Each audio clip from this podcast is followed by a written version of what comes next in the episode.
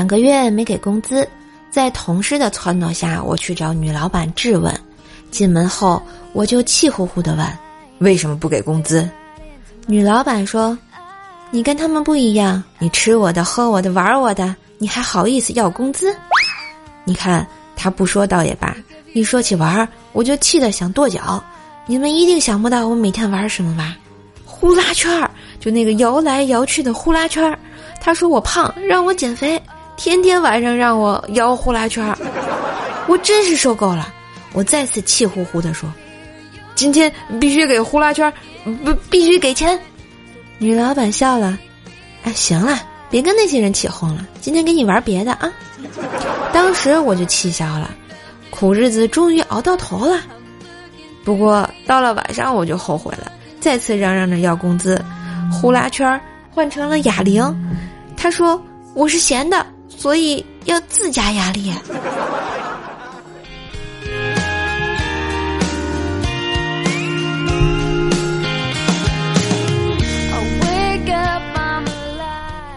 最近啊，加班有时候回家比较晚。昨晚啊，老妈说给我留了梨汁，果然是亲妈，知道我最近上火，还给我做梨汁。回家到厨房一看，哇塞，还是升级版的梨汁，淡淡的黄色，里面还有一朵银耳。但是喝一口居然没有什么味道，而且口感涩涩的。银耳咬起来也脆，一点也不糯。不管了，先喝吧。哎，银耳可以剩下。梨汁总要喝掉吧，毕竟是我老妈的一片心意，而且对身体好。第二天一早，第二天一早啊，刚起床就听见我妈在厨房咆哮：“谁手欠把我泡银耳的水给倒了啊？”啊！一转头看见我，又问我：“昨晚上冰箱里给你留的梨汁为什么不喝呀？” 这就尴尬了。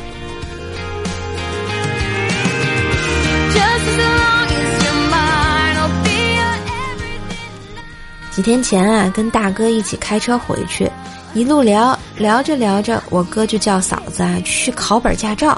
嫂子说：“考了驾照，你是不是打算把这辆车给我开，自己又买新车呀？”我哥说了：“开什么开？你的驾照是拿来给我扣分的，扣分的。”这。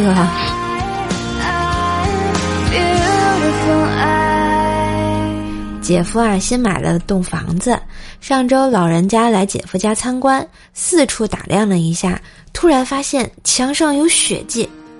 于是姐夫的老丈人就质问：“这谁的血呀？”姐夫抽着烟回答道：“是你女儿的。”话音刚落，丈母娘直接打了姐夫一耳光。老丈人也去厨房取来菜刀，架在了姐夫的脖子上。